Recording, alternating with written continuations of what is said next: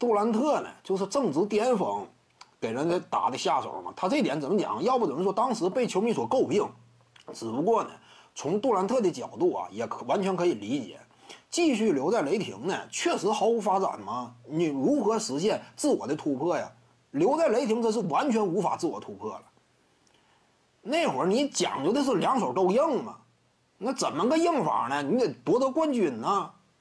出走金州勇士，提高了杜兰特的历史地位。至于他个人而言，真是提高了，因为当时我估计杜兰特心里多少感觉啊，加盟其他球队呢，未必干得过勇士啊，这是现实的嘛。你别谈什么，当时杜兰特加盟哪支球队，哪支球队，呃，立马有争冠的实力。他留在原地，他也有争冠实力。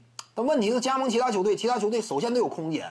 但凡是有空间的球队，就那会儿的联盟主流强队的薪金结构啊，但凡有空间或者说能腾出空间，也不太理想。为什么？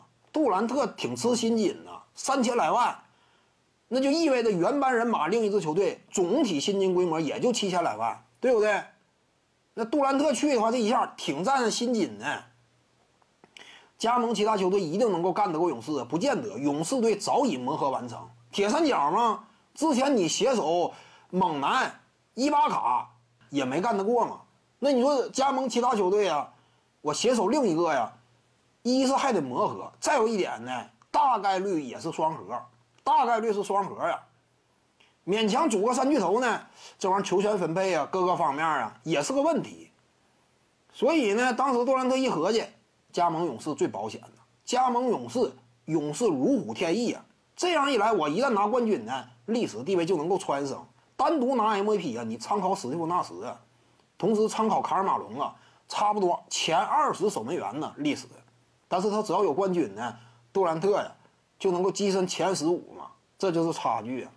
徐静宇的八堂表达课在喜马拉雅平台已经同步上线了。各位观众要是有兴趣的话呢，可以点击进入到我的个人主页当中，在专辑页面下您就可以找到它了。